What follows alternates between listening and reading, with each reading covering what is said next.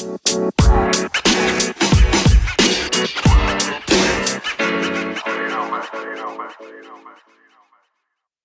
começando mais um episódio do Empreendedorando Cast.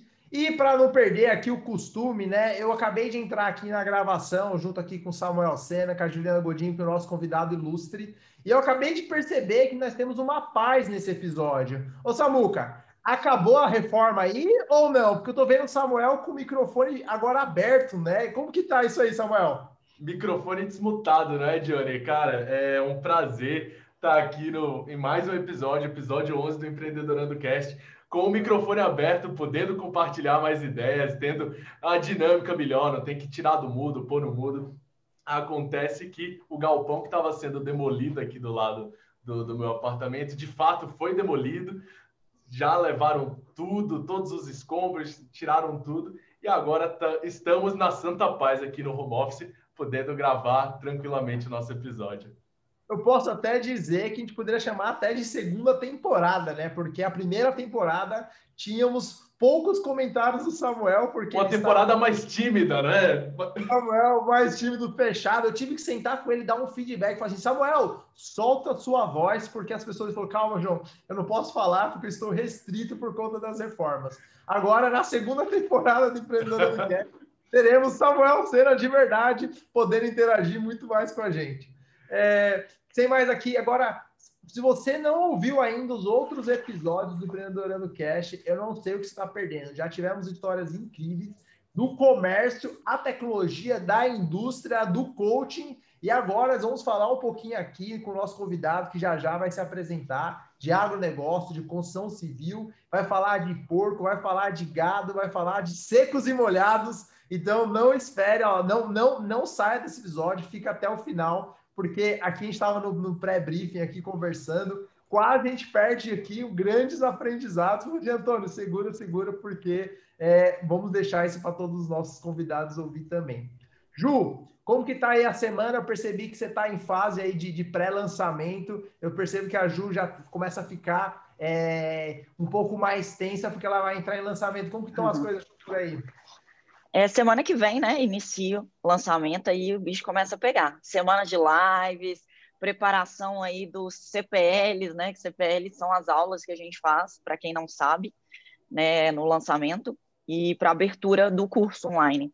Então, tô a todo vapor, mas eu fico super animada, assim, por mais que é um volume gigante de coisas, eu fico, adoro esse momento, é uma adrenalina, a gente fica, eu fico muito ansiosa, querendo e recebendo pessoas, um volume grande de pessoas que entra na rede social, a gente tem essa possibilidade de ter mais contato ali com novas pessoas, é, é gostoso. É, é, bem. É muito, são muitas coisas para fazer, mas é bem. Eu gosto bem desse período, eu gosto dessa adrenalina. E estou muito, muito animada para o nosso podcast de hoje, porque antes de começar eu já estava anotando aqui, já estava aprendendo com o Antônio. Então, quem aí está ouvindo a gente agora pode pegar papel e caneta, porque vem uma chuva aí de insights de aprendizado. Antes de começar aqui, eu já estou anotando várias coisas. Não, e, e, o pior, Ju, é o seguinte, né? Dois pontos, né? A Ju falou de CPL, né? O que, que é CPL, hein, ô, Ju? Você faz ideia que é a sigla CPL? Porque tem o CPL do marketing digital, que é custo por lead, né? Que é o custo que você, quando você gasta para você ter uma pessoa interessada no seu produto. E, e CPL para lançamento digital, para vender infoproduto curso? Que, que, você sabe o que é? Não faço ideia. Aprendi é com o tio Érico Rocha mesmo, o nome. Não lembro o que, que é, que significa, não. Se eu for Aí tem... conteúdo pré-lançamento, né? Deve ser um conteúdo pré-lançamento. Deve, é, ser A gente tem que convidar alguém de lançamentos para dar uma aula aqui na sopa de letrinhas aqui. Pro nosso... Verdade. É que, na verdade, eu sou expert, né? A estratégia de lançamento toda fica para a lançadora. E eu fui aprendendo esses nomes bonitos aí. O CPL é o pré-lançamento, é o. Enfim, a gente vai aprender. CPL2, CPL3. CPL1, você faz só a promessa. CPL2, você já dá uma promessa mais evoluída. E na 3 é vender, vender, vender. é, Antônio, é isso. Ele já, chegou, ele já chegou chegando, já dando um, um, um, aquela é do, do gado ao, ao lançamento, né? A gente vai ficar sabendo, vai contar também um pouquinho da trajetória dele, que ele já fez Cara, live todos os dias, 5 da manhã, por 6, 7 meses, quase um ano fazendo live. E falar só aí já tem uma escola de aprendizado. Mas sem mais delongas, é... Antônio, se apresenta, Antônio Dias, seja muito bem-vindo, obrigado por você estar aqui com a gente. Eu já estou ansioso, porque aqui eu vou sentar na primeira fileira, comendo pipoca, caderno na mão. Antônio, quem é você, da onde você veio, por que você está aqui? Olha, muito obrigado pelo convite. Eu sou. O meu perfil no Instagram tá. Eu sou o Antônio Dias, tá? Eu Ai! Mário! Epa, deu uma, deu uma, uma falhazinha aqui. Eu sou o Antônio Dias. Então, eu tenho 45 anos, tenho duas filhas lindas. A Ana Luísa, que é empreendedora jovem, que aos 13 anos já fez uma dívida de 6 mil reais e fritou os pensamentos. E a Maria Isabel, com os 17, que fala, fala em fazer medicina, mas já está fazendo o papel de lançadora, está lançando o pai. então, eu venho aí de uma trajetória. Minha família é toda de, de rural, saem meus pais, meus avós são do interior de Minas, e ficou aí o legado né, da, da área rural e o comércio no sangue. Né? Então, meu pai, quando o meu avô tinha a vontade de deixar a fazenda para ele, ele falou: Eu não quero essa vida de fazenda. Eu vou embora daqui porque é uma vida muito dura. Acordar quatro horas da manhã, juntar vaca, essas coisas, né? E ele saiu e foi para São Paulo e, resumidamente, trouxe para a cidade dele o primeiro supermercado. Antigamente era armazém, você chegava no, na beira do, do, do, do, do balcão e dava a lista das coisas que você queria. E assim, ele já era disruptivo desde essa época. Então as dificuldades vieram, ele foi foi viajar para São Paulo e falou: ó, vou trazer o primeiro, o primeiro autosserviço. Hoje é muito comum, né? Você vê um supermercado, mas ninguém imaginava que há 50 anos atrás existia um começo que era só os armazéns. Então, isso é uma dica muito bacana. Não espere o tempo para você dizer que é tarde ou é cedo ou é inovador. Sempre há tempo de você fazer coisas novas. Imagina um rapagote, que era o meu pai, sair de uma roça, que ele tinha lá, não usava calçado, né? Era calçado era só para ir à missa aos finais de semana. Né? Então você lembra, imagina o pé dessa, desses moleques, né? Podia entrar espinho, podia entrar qualquer coisa que tinha uma craca ali que protegia. E o meu pai foi um grande empresário, hoje já é falecido, e deixou assim grandes ensinamentos aí de uma, uma cultura vasta. E meu pai morreu aí com 60 e 69 anos, mas o meu avô ele foi até os 102 anos. E o meu projeto é viver os 120 anos. Porque se o meu avô viveu os 102, eu me cuidando, exercitando, né? pulando na água fria todos os dias, eu nado 2 mil metros. Então, há grande chance da gente aí cuidando da saúde, da mente. O céu é o limite. Muito bom. Antônio, é, antes de a gente avançar aqui, você falar um pouquinho, né? Como o Antônio começou, ele já trouxe um pouco da, da das origens, né? O Antônio ele é muito, muito, eu conheço ele já há um tempo, ele é muito apegado, né? Com, com a família, é, tem valores muito, muito focados nisso, né? Que tem bastante exemplo e história para trazer para a gente nesse sentido. Mas, ó, que interessante já, já pega a primeira lição aí do Antônio, ele já chegou fazendo o quê? Já se vendendo, ele já chegou assim, ó, o meu Instagram é eu sou o Antônio ah. Dias. Eu sou o Antônio Dias, né? Então, esse é o primeiro aprendizado, porque ele já mostrou onde você vai encontrar ele. Geralmente a gente pede isso no final do episódio. Ele já chegou, ó, o meu conteúdo tá ali, eu sou o Antônio Dias, não sou Antônio Dias, eu sou o Antônio Dias.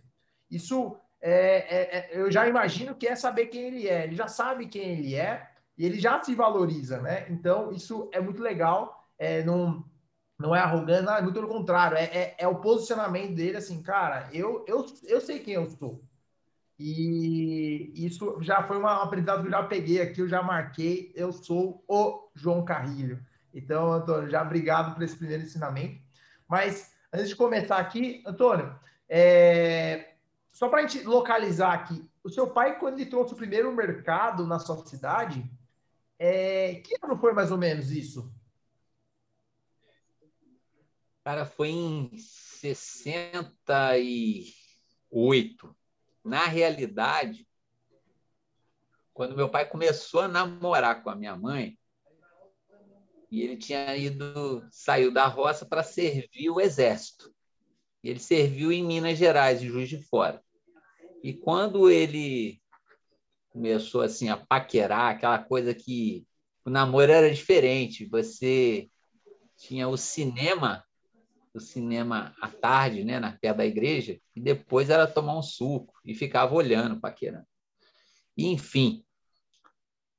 E aí meu, minha mãe já era funcionária de uma fábrica de tecelagem, porque o jeans iniciou-se aqui em Valença, Ferreira Guimarães, Santa Rosa, né? Todo o jeans é, foram implantadas indústrias, né? Aqui no interior do Rio.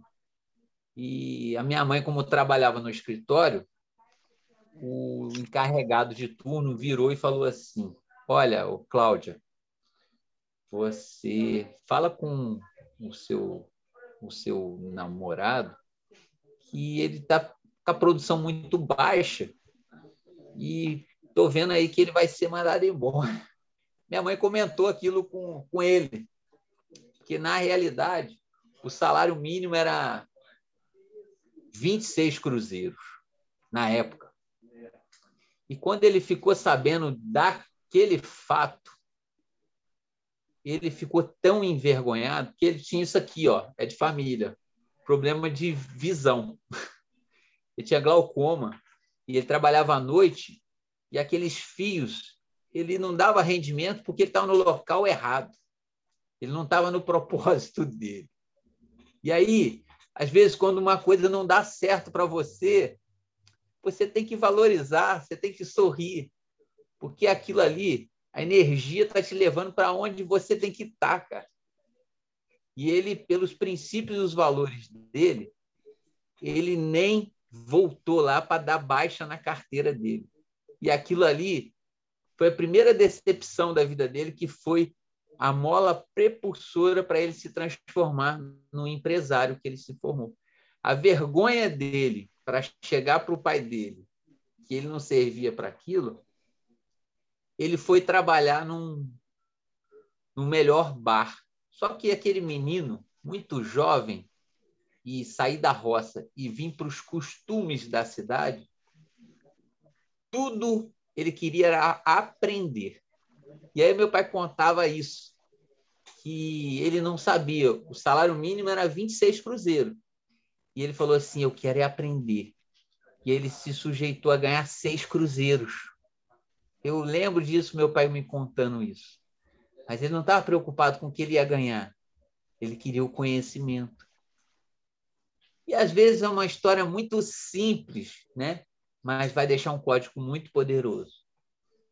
E como ele iniciou-se naquela lanchonete, chegou uma ocasião que uma pessoa pediu para que ele servisse um sonrisal com água tônica. E ele não sabia o que era aquilo. Saiu da roça. Ele desviou e deixou o amigo atender.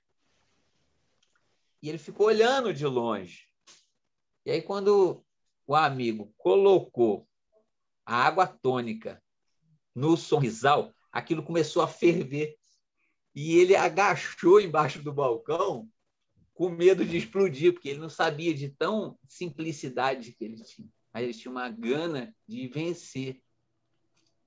E ali foi uma longa trajetória. Ele se tornou depois dono daquela lanchonete e aquilo ali vai ficando pequeno.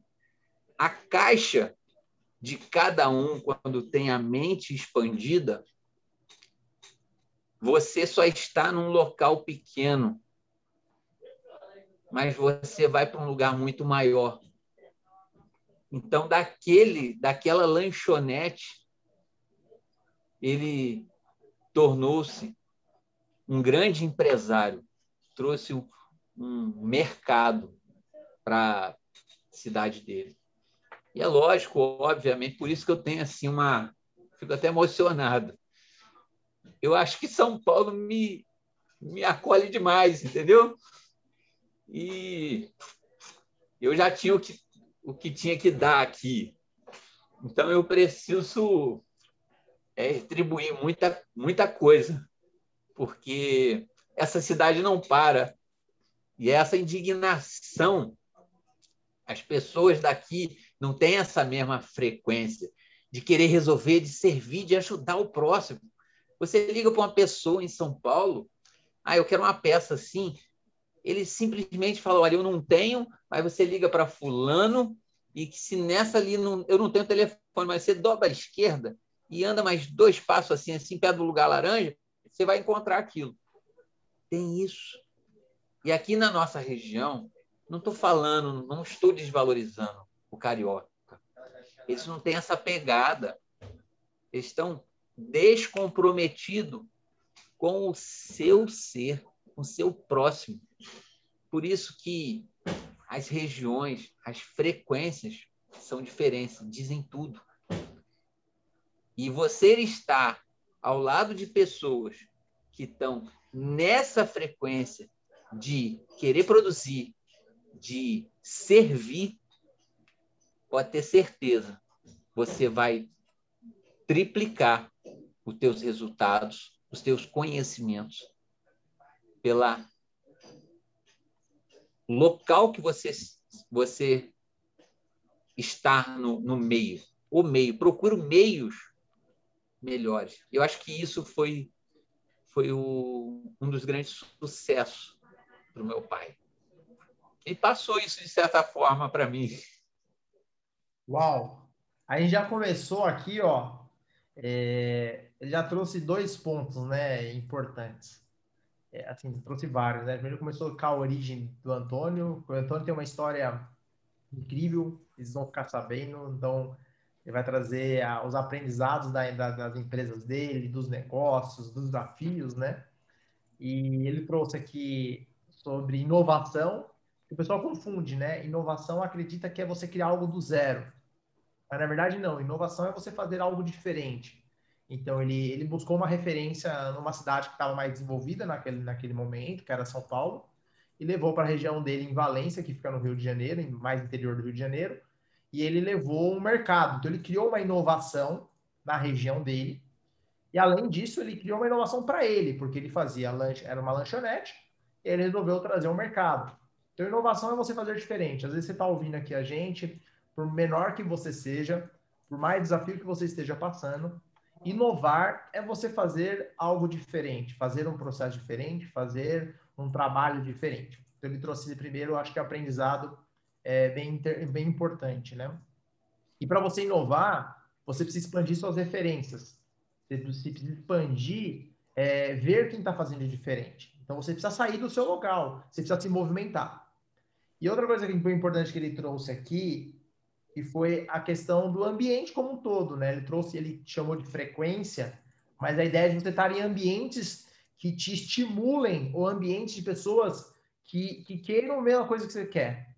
Então, aqui é o que a gente chama dos empreendedorandos, a gente chama de empreendedorados, né? Quem é o nosso empreendedorado? Quem é que está ouvindo nosso podcast, acompanha nossas mídias, acompanha nossos conteúdos? São os empreendedorados. O empreendedorado nada mais é que um inconformado. E o Antônio acabou de falar que ele é um inconformado ele é aquele que não aceita, é, quer mais, quer expandir, quer servir mais. E o ato de servir aqui, É, porque ele passou já por algumas etapas que ele vai comentar. Mas ele agora ele quer expandir isso, ele quer levar todo o conhecimento que foi passado de avô para pai, de pai para filho, no máximo de pessoas possíveis. Por isso que ele aceitou tão carinhosamente esse convite nosso aqui. Ô Ju, é, é muito parecido com a trajetória acho da sua família, né? Essa, essa família tem uma, uma, trajetória muito parecida, né? Sim, sim. É, até do mercado aí, né?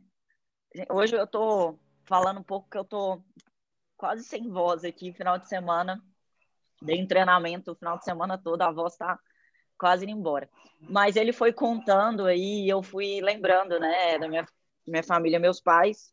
Meu pai, na verdade, veio de uma família de muitos irmãos, muita, muita pobreza, interior, uma cidade tinha nem dois mil habitantes. E iniciou com o mercado também. Eu fiquei lembrando a história do armazém aí. É, e o mercado que é, não, me veio até, eu lembrei aqui até dos detalhes do mercado, né? Começando a vender queijo, trazendo queijo do interior. O mercado, basicamente, a maior parte era vendendo queijo, bem coisa de mineiro mesmo. E, e foi evoluindo, né? E aí a questão da. Ele falando inovação. A gente tende a achar muito, né, da inovação ser algo que ninguém nunca fez. E inovar eu fui acompanhando todo o momento é entender a necessidade da pessoa, né? Então trazer aquilo que ela busca, né? Já é uma inovação. Às vezes a gente fica, ah, deixa eu criar uma coisa muito mirabolante ali.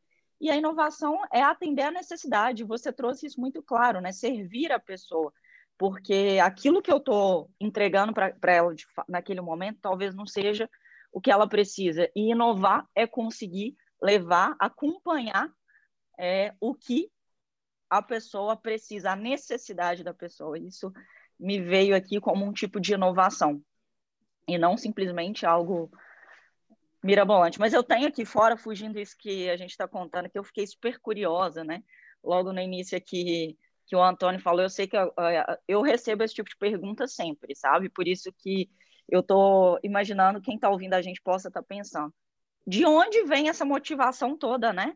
De tomar banho gelado aí, de onde nadar aí, é dois mil metros que você falou, e essa energia ah. toda, de onde vem essa motivação aí do, do Antônio? Tenho certeza que muitas pessoas devem estar pensando isso. Eu recebo isso muito nas minhas caixinhas de perguntas. De onde vem essa motivação? E eu falei, nossa, eu estou curiosa para perguntar isso para o Antônio. Olha, é, o que move é realmente a fonte. Você se reconectar com a sua fonte diariamente. E você precisa ter algo muito grande, sabe, ô Juliana? Você tem que ter uma, uma meta muito grande para você você ter a certeza que é só com a fonte que você consegue romper aquilo. Porque tudo que você faz tem que haver um propósito. Então, hoje, hoje, minha filha ontem, a mais nova, ela do nada assim, falou assim: vou fazer um desafio. Você está comigo, papai? Vai ser cinco horas da manhã. Eu vou ensinar todo mundo a tomar banho frio porque um dia eu fiquei indignado com os meus resultados, com, a, com aquilo que eu sonhava para mim, para minha família, e eu me levantei, primeiramente. E fez toda a diferença quando você acorda, quando você acorda você precisa se salvar. Se realmente, de fato, você ama todos, você precisa se salvar para você acordar todo mundo. E hoje, eu tenho uma filha que venceu a anorexia, que está empreendendo, é, uma esposa maravilhosa que também venceu o desafeto que existem em famílias, né? E uma filha mais velha que quando ela nascia, eu tinha a primeira experiência de desfazer uma empresa, de quebrar, passar pelo pelo dessabor. Mas tudo, tudo que acontece na nossa vida são presentes quando a gente valoriza isso. Então, quando a minha filha nascia, essa de 17 anos, eu estava numa outra fase de maturidade, de valores. E aquilo foi um presente que Deus colocou na minha vida. E eu, jovem, né, na frente de tantas, tantos empreendimentos, de tantos desafios, me veio aquela, aquela criança que não pediu para vir ao mundo. E aquilo me gerou um desconforto muito grande, porque eu não tinha gestão para aquelas emoções. E o quanto mais eu lutava, quanto mais eu lutava, mais eu me me agarrava, mais mais eu atolava, porque se a gente não se descobrir a gente mesmo para dentro, para o nosso interior, nada prospera. E os primeiros princípios para darem certo é você saber quem você é, a sua raiz, reconciliar com a sua com os seus. Tá? Porque existe uma coisa muito simples que às vezes a gente comete vários erros para depois a gente entender isso e depois prosperar. É um exemplo que eu falo muito simples. É um canudinho desse de chupar vitamina. Se você tiver com ele dobrado, obstruído, você não vai tomar o suco ou a vitamina. E assim é a nossa as nossas esferas, o nosso canal com o Criador, com o Deus. Porque se de fato a gente não honrar os nossos pais, nosso papai, nossa mamãe, que nos deu a vida, mas são, são traumas, são padrões que ficam no nosso inconsciente e que é o que a gente tem naquele momento para nos proteger. Enquanto a gente não reestruturar, não ressignificar com quem nos deu a vida, a gente pode fazer muita força, pode fazer de tudo que a gente não consegue o alinhamento das esferas. E a gente só prospera quando a gente honra Deus, honra nossos, nossa origem, e aí tudo é abundante. Tudo é assim. Você não tem que fazer força. As coisas vêm para você.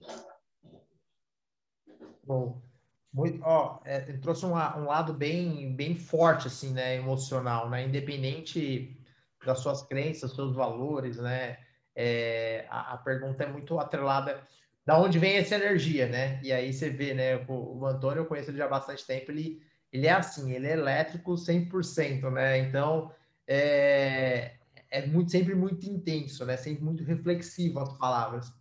Antônio, você trouxe um, um, ponto aqui que me chamou a atenção, que você quebrou a primeira empresa, o primeiro negócio, você quebrou, você tinha o quê? 28 anos de idade? Que a, a... Não, eu tinha, vou te falar, 20, uns 25. Quando a Maria Isabel nasceu, você tinha 25. É, A Maria Isabel, eu, sou, eu casei, eu sou casado de 2000 e, 2000 e, 2001. Maria Isabel está com 17. Né? Então, você trouxe, você estava quebrando, estava nascendo um filho, né? E quando é. você quebrou, você, você, tava, você quebrou com o quê? Era um negócio do quê quando você quebrou? Eu tinha uma rede, uma rede não, eu tinha uma, uma que a gente tinha a sunicultura, né? Eu e meu pai, que é a sunicultura é uma granja de, de suínos, né? Então a gente trazia as carretas de milho de Goiás, de Santa Catarina, e eu sempre naquela pegada, não, é, a gente cria o porco, chegar, a gente vendia muito o caminhão de porco fechado para Baixada, para os feirantes. No Rio de Janeiro, um mercado muito forte de feira livre. E aí, às vezes, eu descia com, num caminhão com um caminhoneiro, aí pesava lá os porcos, trazia o cheque para meu pai, e trabalhando desde cedo. Mas. E aí foi esse drive que foi instalado da minha, minha, da minha juventude. Sempre trabalhar, trabalhar, trabalhar, trabalhar.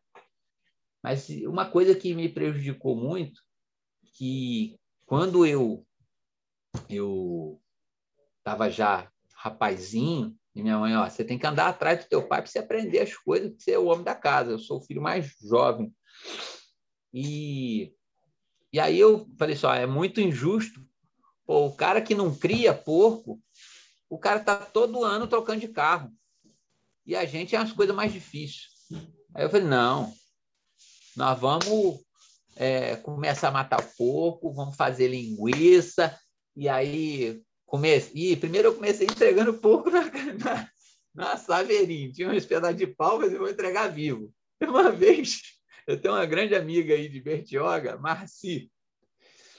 Ela tem até um restaurante lá na, na, na praia de Bertioga. E aí a Marci era a nossa técnica, nossa zootecnista. Uma vez a gente chegando na cidade assim, o negócio abriu os porcos tudo na rua, assim. Como é que é para juntar aquelas porcos? Tudo de novo. Cara, é muito louco.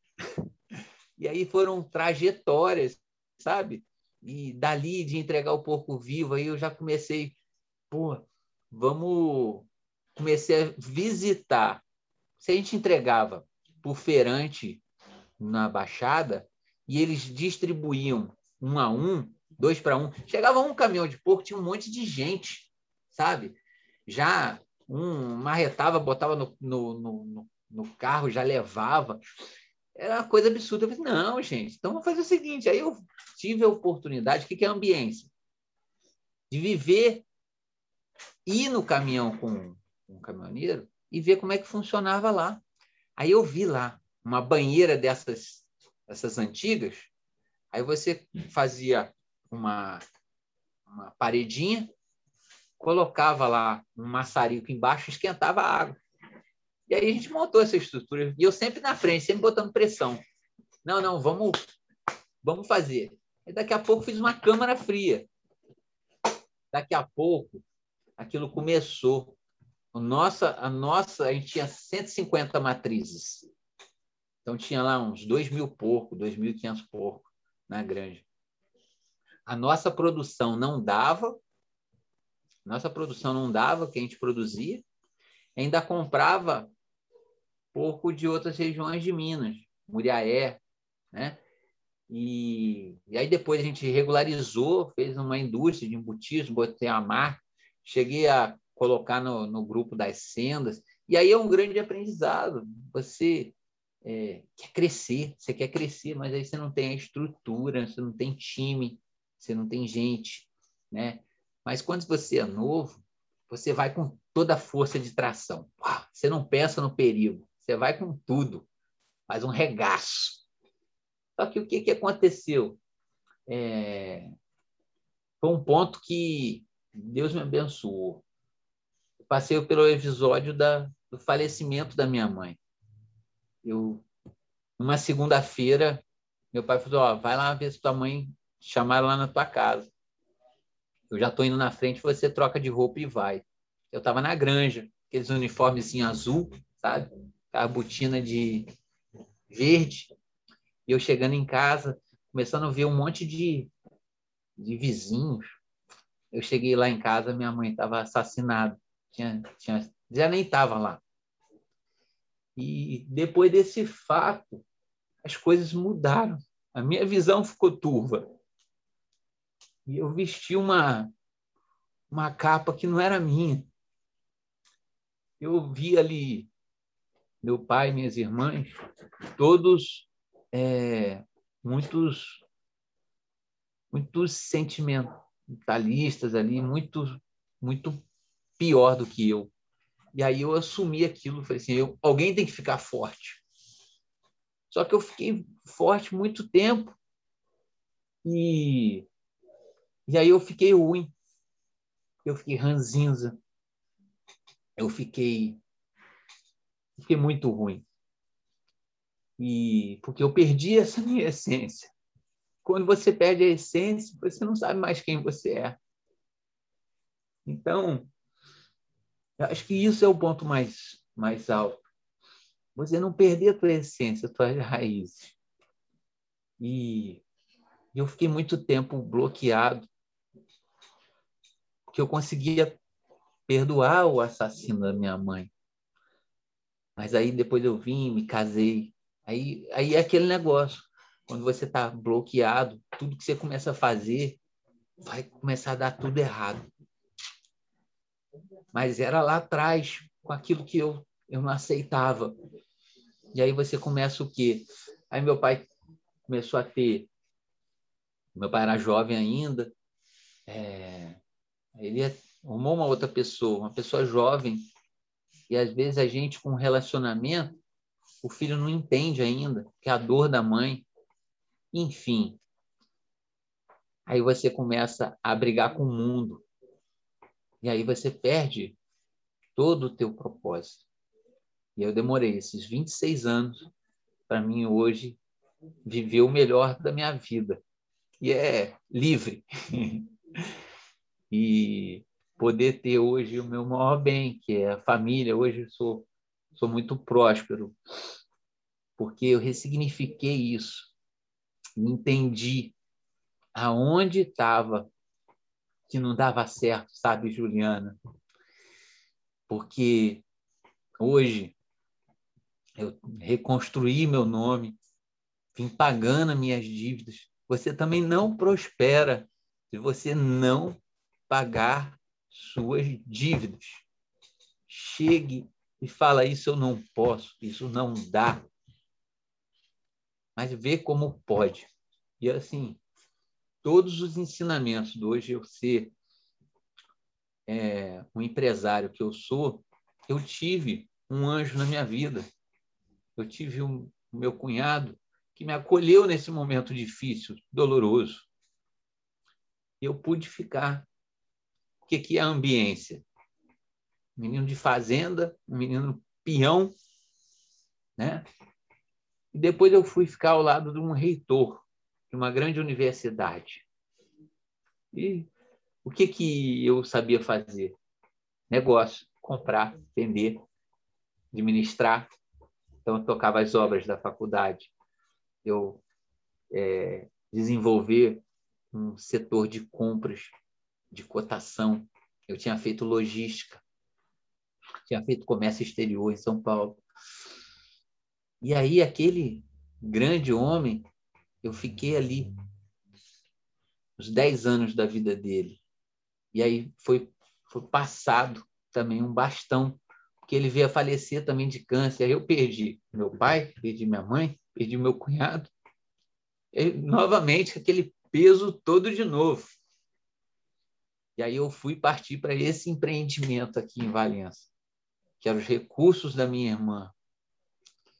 Viúva, com os filhos tudo pequenininho, um monte de patrimônio e aquela responsabilidade. E o peso da cidade do interior, e todo mundo falava, ó, quebrou o pai, vai quebrar a irmã também, a viúva. E aí eu peguei essa, essa, esse grande objetivo de provar para mim que o meu coração, a minha intenção era a melhor. mas era o que eu tinha naquele momento emocional. E aí foi diante dessa grande obra que eu falei: eu vou fazer essa história diferente. Isso não me pertence. Que aí eu comecei a buscar o que ajuda, como fazer isso, né? Então entrei num ramo que eu não sou engenheiro. Eu trouxe para uma cidade do interior uma concepção. Aí vem o empreendedorismo. O que o meu pai trouxe, que era o supermercado, eu trouxe o primeiro condomínio clube para uma cidade de 80 mil habitantes. E aqui o pessoal não tinha hábito de botar elevador no prédio. Quanto mais piscina, salão de festas e espaço Maracanã, cozinha gourmet, e todo mundo falando: é um louco, vai quebrar. Isso não vai vender. Como é que, no meio da crise de 2000 e 2013, né? É da Dilma, né? Das trocas é. do. E aí você lançar para um, uma cidade de 80 mil habitantes 65 unidades. E é, foi mais uma quebra de paradigma. E aquilo ali foi o maior troféu da minha vida. Que hoje estou passando o bastão meu sobrinho, e eu quero fazer isso que eu gosto de fazer: falar de dor, falar de cuidado emocional das pessoas. Entendeu? Eu amo empreender, mas se a pessoa não souber curar ela, ela não vai conseguir dar resultado. Entendeu? E depois que você está livre, se liberta dessas amarras, de você ressignificar com a tua fonte, com a tua raiz. Então, para mim é muito simples. Eu acordar às quatro e meia da manhã, três horas da manhã, é, nadar, entendeu? Porque existe um sonho maior, um sonho que é milhões de vidas que precisam viver isso que eu vivi. Despertar isso, despertar esse leão, que a pessoa não prospera porque ela não quer, não sabe como. E a gente tem esse papel, esse papel de. Esse é o maior empreendedorismo, que são as pessoas. Tudo que você for fazer, tem pessoas. Você vai, você vai num, numa granja, você precisa das pessoas. Vai lá cortar o dentinho do leitão. Você tem que ter a pessoa para cortar o umbigo do leitão. Você precisa do senhor para raspar a bosta do leitão. Tudo são pessoas. Você produz para pessoas. Você está fazendo esse podcast para pessoas. E por que que você, um ser humano, quando você está desconectado da fonte, você ama a desagradar os outros. Você adora estragar o incentivo do outro. É porque você não consegue se olhar, não consegue se amar. E não é porque ele quer, porque atrás daquilo tem um sentimento que ele vai detonar, porque aquilo alivia que ele tem, que é a dor. Então, antes de tudo, a gente falar de comprar, de vender, a pessoa precisa se amar. Ela precisa achar um objetivo maior. Não é só o dinheiro. Dinheiro é uma consequência. Hoje eu não ligo mais para dinheiro. O que, o, o que o Antônio trouxe é muito profundo, né? E uma aqui no Empreendorando, né? A gente, uma das grandes discussões, assim, eu, eu e a Juliana tem, o pessoal, Samuel, Camila, a gente conversa muito, né? O que é empreender, né? É, o que, que, de fato é empreender? Porque é lógico que no começo, quando você vai empreender, o primeiro, o primeiro desejo é ganhar dinheiro. Não sejamos hipócritas aqui. Então, quem quer empreender no primeiro momento é pagar as contas, é trazer qualidade de vida para a família, para a esposa, para o marido, para os filhos, para ele mesmo, conseguir suprir talvez alguns, alguns desconfortos, algumas coisas que não teve na infância. Então, você vai empreender porque você, você quer fazer diferente. ou porque você não teve oportunidade, talvez você não teve estudo, você não teve oportunidade de fazer uma boa faculdade, você teve oportunidade de fazer um bom curso, ter um bom direcionamento dos pais, porque você não teve opção, né? Então você, você vai empreender porque é a única coisa que te resta. Você vai vender é, algum produto, você vai intermediar, então você acaba não tendo opção, você vai lá e faz. Então, é, o ato de, de, de, empreender, no primeiro momento, é suprir uma necessidade, vamos dizer assim, material, economicamente ativo falando, né? Economicamente falando. Comprar um carro, comprar uma casa, fazer uma viagem. Porém, de acordo que você vai você vai passando por essas etapas, né? Quase a pirâmide de Maslow, né? De acordo que você vai crescendo, é, você supriu a sua necessidade, supriu a necessidade da sua família, você quer suprir a necessidade agora das pessoas que estão à sua volta dos amigos, dos colegas, você começa a suprir as necessidades das pessoas. Depois que você supre essas necessidades, você passou pelas necessidades básicas, passou pelo conforto, passou agora pelas pessoas que você ama, você começa a se recorrer ao quê? Você tem que buscar um propósito, que é o que o Antônio está falando bastante aqui. É, você tem que buscar o seu propósito. Tem que buscar aquilo que te motiva muito mais. Qual é o seu sonho, né? Porque senão você, você cai na depressão, você cai naquele vazio, você cai. Se você já cumpriu aquilo e você não tem um sonho maior, um desejo maior, é, impactar mais pessoas, você acaba no vazio. Porque o que vai fazer você acordar às 7 da manhã ou às 10 da manhã? O que determina é o tamanho da cenoura que você determinou para correr. No primeiro momento, são os boletos. São os boletos que você se comprometeu. Mas depois que aquilo já está suprido, aquilo já está de fato já é, resolvido, você tem que colocar uma cenoura muito maior, senão você, você perde o motivo de continuar, continuar estudando, continuar fazendo network, continuar crescendo, continuar inovando. Então, para você conseguir dar esse próximo passo, você tem que se conectar. Porque até, até esse momento, no meu entendimento, eu, João Carrilho falando, o meu entendimento é você é obrigado a fazer, porque a sociedade te imprime o ritmo, você não tem o seu ritmo. A sociedade, você entrou numa corrida que tu não já está correndo. Você simplesmente corre. Porém, quando você vira aquele melhor corredor daquela corrida, você já virou o melhor, o melhor esportista daquele, daquela modalidade, você não, não tem mais, ninguém mais te desafia, você passou por aquilo. Você é obrigado a dar esse próximo passo. Você é obrigado a entrar, correr, correr aquilo que você quer correr. Fazer aquilo que você quer fazer. E isso, você precisa entender o que você quer. E aí é o que o Antônio vem trazendo durante esse episódio inteiro, que é você tem que saber quem é você? Você precisa se conectar. E aí, aonde bate aqui no empreendedorando, é, uma das conversas que eu e a Ju, tu não estava tendo, o que é o empreendedorando, né? É, vamos ensinar finanças, vamos ensinar vendas, vamos ensinar marketing, vamos ensinar a parte jurídica, vamos ensinar o passo a passo do empreender, né? Que, como a gente fala de DRE, vamos trazer as histórias de pessoas inspiradoras que, que tiveram dificuldades no dia a dia. Mas, se você parar a pensar, todas elas acabam voltando para ela, porque qual é a origem do negócio? Porque muitas vezes ela foi empreender porque mandaram empreender porque ela não teve opção, não porque ela quer. Então, o empreendedorismo eu enxergo que ele vai passando por algumas etapas. Quando você conseguiu cobrir essas necessidades básicas, aí volta para o básico, que é o que você quer, o porquê você está empreendendo, o porquê você está fazendo isso.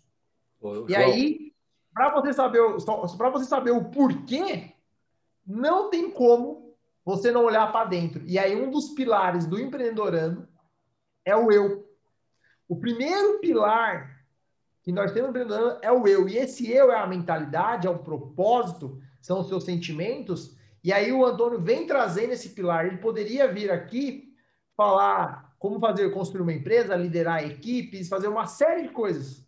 Mas ele já está no nível da maturidade empresarial que ele entendeu que se ele tivesse conectado muito, tô, se me, licença poética, tá?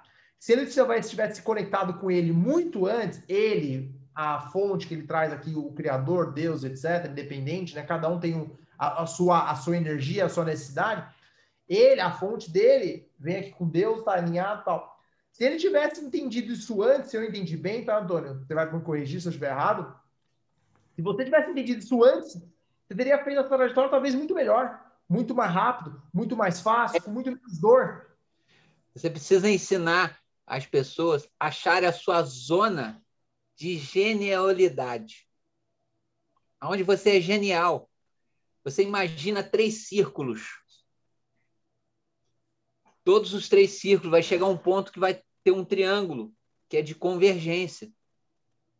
E ali você vê quais são os seus principais valores, o que te motiva. E quando você acha tua aquele centro ali, a sua zona da genialidade, é onde você é mais feliz. E aonde é mais feliz é que você vai ter mais resultado. Faz uma pergunta aí, Juliana e Samuel. Eu gosto de pergunta. Eu estou até bugada aqui. Sabe por quê? Processando é... tudo isso. É, não. É... Porque se a pessoa ela não consegue conectar com isso, eu estou fazendo uma associação que por que, que as pessoas desistem? E grande parte das vezes a gente escuta, ah, essa, né, tem vários motivos ali que eu escuto, mas o verdadeiro motivo, uma ficha caiu aqui para mim, é a pessoa não ter conectado a algo muito maior. Então ela desiste ali no momento que ela não consegue pagar uma conta e vai embolando, vai embolando, então é muito mais fácil ela parar. Poxa, por que, que eu vou continuar? Eu estou desconfortável aqui. Eu estou sofrendo em empreender sabe? Veio um obstáculo, veio, por exemplo, um fiscal aqui, eu tomei uma multa. Peraí, eu não tenho como pagar, e aí começo a embolar de conta e eu tô devendo, eu tô devendo. E às vezes é mais fácil eu parar aqui, porque esse problema aqui, ele tá ruim, ele tá me deixando desconfortável, tá difícil, a mão de obra tá difícil. Eu vou contratar aqui, não consigo, aí tem alta rotatividade de mão de obra aqui, de funcionário. E aí eu penso, para que que eu vou fazer isso? É muito mais fácil eu parar, eu estou desconfortável, vou trabalhar com alguém que eu vou receber ali, dar uma certa estabilidade, né? Eu vou receber, eu não tenho no final do mês eu vou receber o valor, eu, independente de qualquer coisa, eu vou posso contar com aquele com aquele dinheiro e a responsabilidade é do dono. Então, assim, quando eu estava fazendo essa conexão aqui, que as pessoas falam, ah, eu não deu certo porque a mão de obra é difícil, que é uma dor que a gente escuta, né? é, do empreendedor. E o que que faz ele continuar, mesmo a mão de obra sendo difícil, mesmo às vezes ele em dívidas e dificuldade de pagar, em, em desafios, em impostos e todas as dificuldades que a gente tem em empreender no dia a dia. É, enquanto você não enxergar esse maior, né, isso e essa, esse porquê seu, é muito lindo a gente escuta isso, ah, é, né, é, às vezes a pessoa está ouvindo em casa, é muito lindo ouvir, né? Sobre servir pessoas, mas isso tem que ser seu, é o seu porquê. Mas, Ju, eu acho que além disso, porque é muito fácil falar de propósito quando você já está com confortável. Beleza? Uhum, sim. é falar de propósito quando você tem, você está devendo, você está com dívida. Porque eu acho que são, são momentos de maturidade, pelo menos o que eu acredito, porque quando você está com dívida, você não dorme à noite. Sim. Você tá desesperado, você tá com, com problema tal. Lógico, conseguir acertar tudo isso é perfeito. Mas é uma trajetória, porque ó, o Antônio tem 45 anos. Olha o tanto de coisa para ele chegar nesse entendimento. Esse entendimento é dele. Não, claro. É, é, é um processo.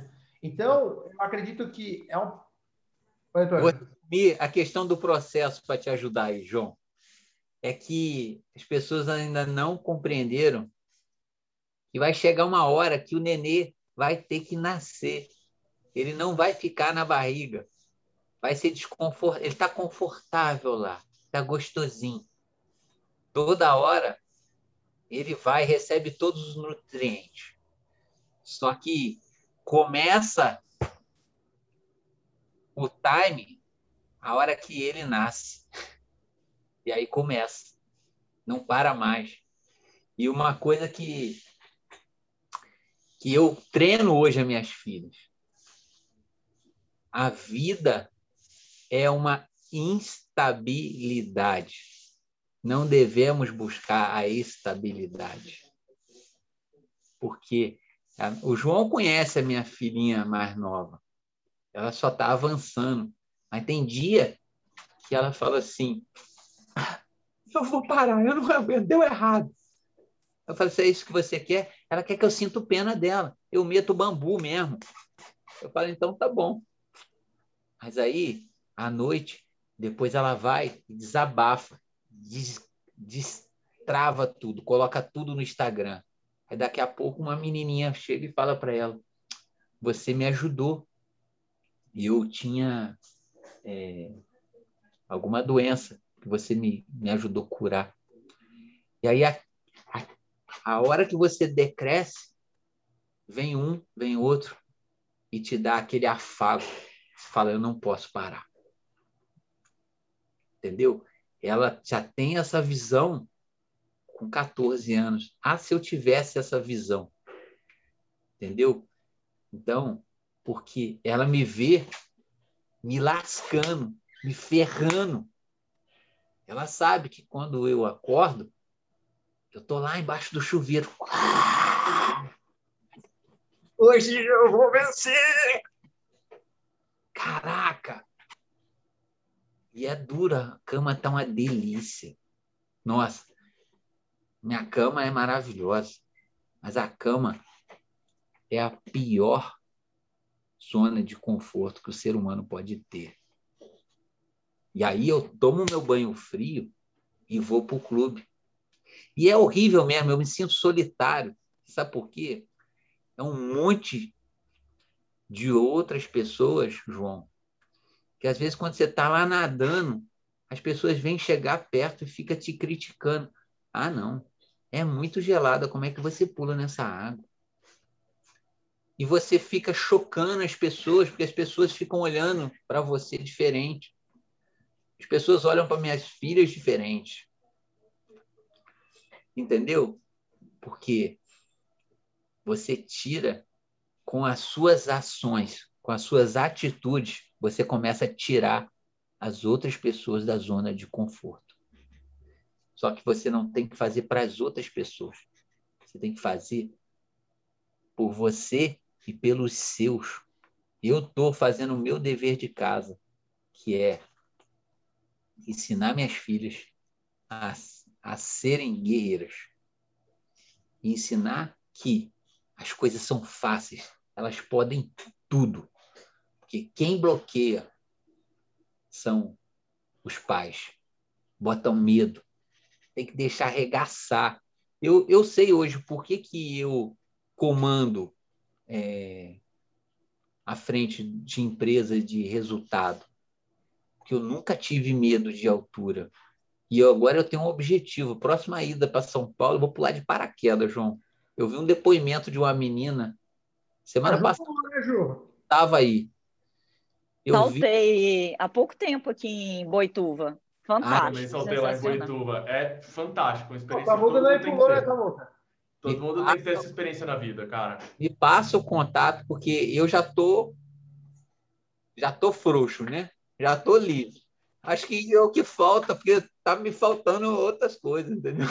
Antônio, você está falando isso. É, Para mim, saltar de paraquedas não foi uma coisa só que eu tinha vontade. Era uma coisa que eu tinha muito medo. E, ao mesmo tempo, eu queria. E aí eu pensei assim, se eu saltar de paraquedas, que é o meu maior medo, todos os outros medos vão ficar pequenininhos. Então, eu, vou fazer a coisa, coisa que, né? mais, que mais me dá medo, porque eu vou sentir um medo gigante. E aí, os medos do dia a dia vão ser pequenos, perto de saltar de paraquedas. E foi um dos motivos que eu falei: eu vou saltar, eu vou superar isso. E fui lá, já saltei duas, já fiz duas vezes, já saltei de tanto que eu gostei. Então, agora, Antônio, eu vou. Pensando aqui na história, né? Qual foi o maior aprendizado que, que, que o maior, tá? O, o, maior, não os maiores, o maior aprendizado que você teve com o seu pai empresário, assim, que, que seu pai passou, assim, sabe? Cara.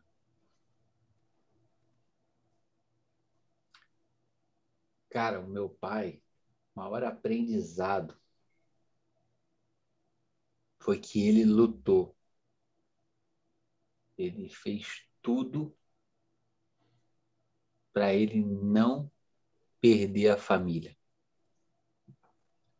Não perder a família. Porque o meu pai tinha motivos para para zerar o jogo. E ele não desistiu. Rapidamente eu vou contar o porquê disso.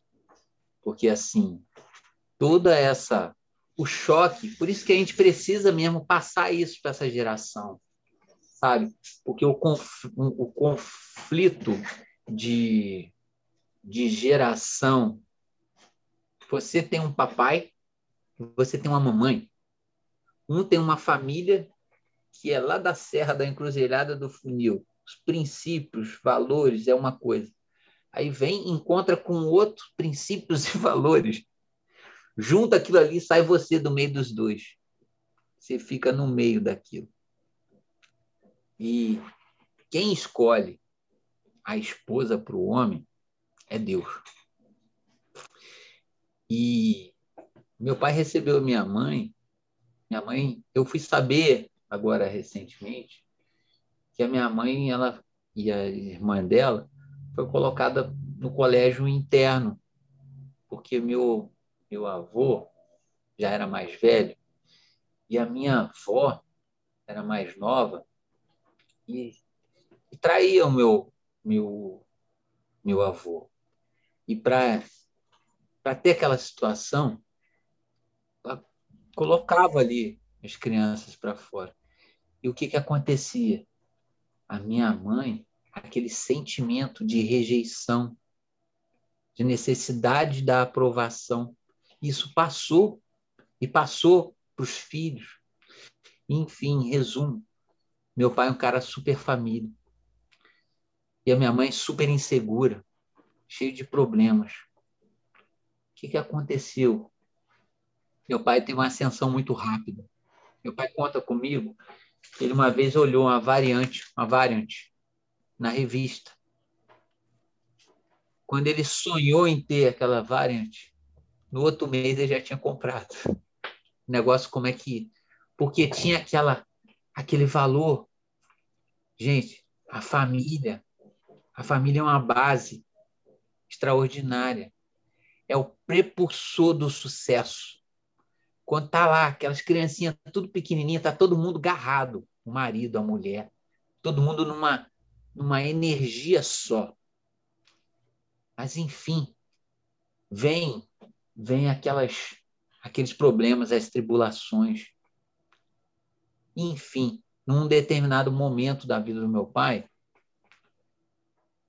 a maturidade da minha mãe,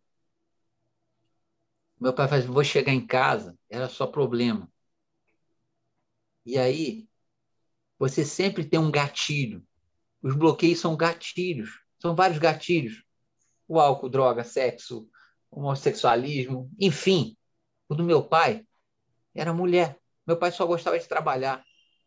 Não fazia esporte, não tinha nada. A, a, a, afago que ele tinha, ele arrumou uma mulherzinha. Aquilo foi uma merda deu uma merda no, no relacionamento deles. Em resumo, a minha mãe bloqueou todos os bens dele, fez uma separação de litígio, deixou ele completamente com as mãos todas atadas. Ele não poder tirar um dinheiro das contas e tocar negócio nenhum dele. Botou um cheque nele. Ela queria isso? Não. Ela só queria ser amada. Só queria, só queria é, o amor dele eu lembro do meu pai sendo não podendo chegar na, na minha casa para pegar as roupas dele. O oficial de justiça entregou num, num saco daquele de, de lixo. E ele lutou, lutou para ele restaurar isso. E ele passou muita humilhação. Imagina a gente na cidade pequena, era uma boa causa Qualquer advogado queria a causa de um casal que tinha bens, posses, brigar por aquela causa. E ele chegou, meu pai era muito, muita sabedoria que vinha, porque ele tinha uma base muito boa, temência a Deus. A sabedoria vem de Deus. E você só obtém a sabedoria se você honra Ele e você teme a Ele. E ele fez uma coisa ele se apresentou ao juiz sem advogado. Ele falou: juiz, o senhor está aqui para me julgar. Eu sou sabedor que eu errei. Basta você dar a sentença. Para que, que eu vou ter um advogado? Esse, esse juiz era um homem de bem, religioso, de vara de família. Viu a sinceridade daquele homem viu a compaixão que ele que ele viu que ele errou e ele fez o principal papel de um juiz de vara de família. Ele conseguiu a reconciliação daquele casal. Mas é o que, que é? Às vezes a gente precisa passar, seja na empresa, no relacionamento, precisa do caos para a gente refazer aquilo que às vezes não consegue. E aí veio a morte da minha mãe. Enfim, hoje a gente mais maduro, a gente consegue entender que a minha mãe era imatura. Ela tentava colocar nosso nosso pai contra contra ele, mas ele foi até o final, ele não desistiu. E é esse são os verdadeiros empreendedores. Ele não desiste. Ele é o último a abandonar o barco. Isso daí, essa foi a principal lição, sabe, João? Porque esse é o valor, cara. Você não abandonar aqueles que contam com você. Show. Nossa. Pesado, viu? Gente, acho que. Eu só sei ser intenso. e, é, a, a, gente não consegue, eu não consigo. A gente está chegando aqui no final do episódio, né? É, muito, um episódio muito profundo, assim, né? De, de histórias. É, diferente, né? Então a gente a gente tá até no brief aqui comentando, conversando antes de entrar na gravação, então eu estava falando um pouco da, da, da, da, na época ele trabalhava na fazenda, que tinha que lavar os porcos e os pais, o pai dele falou assim, até que ele comentou com a gente aqui, né? Você primeiro tem que aprender a fazer para depois mandar fazer. E, e aí o, o engraçado, a, a, maravilha do podcast é isso, porque a gente achou que o episódio iria para um rumo e aí ele foi para outro, né? É, e vai para um rumo muito, de muito aprendizado, de, de muitos valores. Se você que está ouvindo aqui tiver um momento, é, às vezes com dificuldade, tem que reavaliar aí. Eu acho que o, o, o Antônio trouxe muitos aprendizados de que para você prosperar na empresa, você tem que prosperar primeiro na família e em casa. Então, acho que esse é o, é o aprendizado que eu levo aqui para mim. É, acho que acho que essa é minha, minha meu fechamento. Ju, que para a gente fechar aqui o se despedir do episódio? É, eu anotei vários aprendizados, né? E esse último, que a família é a costura do sucesso, para mim foi muito forte. Que às vezes a gente acha, né? né honre a família, honre a Deus. E né, essa base, porque se, se, né, se você não honra quem te colocou a vida, né, quem te trouxe a vida, e, é, você não honra nada, você não prospera em nada. É, foram vários aprendizados, mas esse aqui, esse ponto é muito forte, porque na hora que a gente fala de empreender, a gente nunca acha que vai falar da gente e da família da gente, né? E empreender sobre pessoa e a principal delas é você, você mesmo, né? A principal da sua vida. Então começa por você. É, travei até aqui, dei uma bugada até, porque realmente me veio vários filmes aqui. Eu cheguei até a viajar na maionese alguns momentos aí você falando, me vendo em várias situações. E muito obrigada, Antônio, foi, foi muito legal. Tenho certeza é, que quem escutou, quem ouviu aqui, está torcendo aqui para que você possa participar novamente aqui com a gente. Obrigada, viu? Manda uma pergunta aí para a gente finalizar. Uma pergunta de cada um. É pai bola. Eu adoro pergunta. Eu tenho uma pergunta, né? É, se você pudesse resumir é, para quem está ouvindo aqui, né? Se você a pessoa às vezes ela está ali sem saber o que fazer, está se sentindo perdida, se você, você pudesse falar em uma única coisa para essa pessoa sentir motivada a continuar, o que que você falaria, né? Uma frase. É, essa pessoa está se sentindo aí perdida, desmotivada, está cheia de problema ali que o empreendedorismo traz mesmo. Vamos supor que ela esteja começando agora, sentindo muito perdida, algo que pudesse fazer com uma frase, né?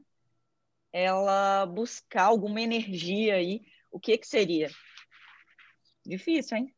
Simples demais. Simples demais. Falei isso essa semana para minha filha. Olhe para o céu. É de lá que vem a sabedoria. É você com ele que vai ele brotar no seu coração, a sua intuição. Deixa ele falar com você. Então, Samuca? Antônio, sempre muito bom ouvir você falar em vários momentos aí do, do, episódio também. Lembrei da minha história, como você, como sua família. Eu saí da minha terra, saí da minha cidade natal, saí de Recife, estou em São Paulo, moro aqui já há longos anos e foi, foi muito bacana ouvir é, e me relacionar né, com esse contexto né, de, de história. E eu queria te fazer uma pergunta: se você, hoje, com o conhecimento que você tem, é uma pergunta que o João fez em, outro episódio, eu gostei bastante. Com o conhecimento que você tem hoje, se você pudesse voltar no passado, lá no momento onde você quebrou, o que você falaria para o Antônio que mudaria o jogo? Que é que você poderia falar para o Antônio lá de trás, antes de quebrar a empresa? Cara, vai vai se reconciliar consigo primeiro. É a única coisa. Que na realidade, você não está fazendo isso, ah, quebrar a empresa. São as energias que você atrai. Entendeu? A frequência que você está. Você está com a, a negação. Você está com o canudinho entupido. Você está brigado lá com, com a vida. Você restaurar isso. E a hora que você acha esse ponto da sua genialidade, você está aberto para o fluxo da vida, cara. É, tá aí para a gente prosperar, cara. E, e hoje é tão fácil que eu falo isso com as minhas filhas. Minha filha fez uma dívida de 6 mil reais fazendo um negócio de chocolate. A hora que ela ficou pensando no boleto, começou a parar de vender. Aquela, aquela genialidade dela sumiu. Eu falei, filhinha, volta a brincar de fazer chocolate. Volta. Para de ficar no mundo real. O mundo quer destruir a gente. Quer colocar os padrões. E a gente quer ser super, mega, quer se comparar. E a hora que a gente volta para quem a gente é, eu não tenho vergonha, já raspei bosta de chiqueiro, já entreguei leite. Meu pai queria, eu queria uma raquete de tênis, meu pai falou: toma aqui, seis dias de mel, vai lá, vende o mel, compra a raquete. É isso. Entendeu?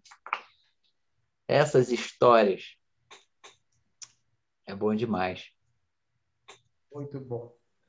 Antônio, é, obrigado de coração, assim, o aprendizado aqui que você traz, é sempre são, esse, esse é o, o, o, grande desafio, né?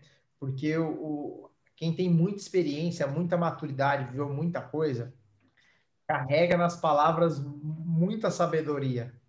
E é o tipo de coisa que você tem que parar, tem que ouvir, e pode parecer às vezes meio óbvio, né? Mas tem muita, muito aprendizado em cima disso. É toda uma história para conseguir resumir, né? Porque o grande desafio é fazer as coisas ficarem simples.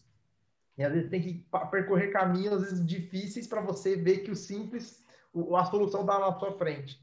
Então, para mim, o aprendizado é muito grande. Obrigado de coração por ter aceitado. A gente passou aqui já, tem que fechar o episódio. E com certeza vamos gravar outros, tem outras histórias, outras experiências que vão agregar muito para todo mundo aí, para cada empreendedorado. E você que chegou até aqui, que chegou ouviu até aqui a gente, compartilha esse episódio se você gostou, manda no Instagram. Se você não gostou também comenta, mas não fica aí parado. O importante é você dar a sua opinião para saber se você gostou ou não gostou. Compartilha com a gente, marca a gente, manda mensagem no nosso direct no Instagram. O importante é você trazer experiência para a gente, trazer experiência para todo mundo. Obrigado demais. Fechar suas últimas palavras, Antônio, e se despedir. E obrigado quem chegou até aqui. Obrigado novamente por estar com a gente acompanhando todo esse tempo aí com o episódio. Eu quero fechar com uma, uma frase. Sabe qual é? Você é maior do que o seu bloqueio. Não deixe o teu bloqueio te parar. Você é muito maior. Muito bom. Gente, muito show. Obrigado, Antônio, Samuel, Ju. Até a próxima.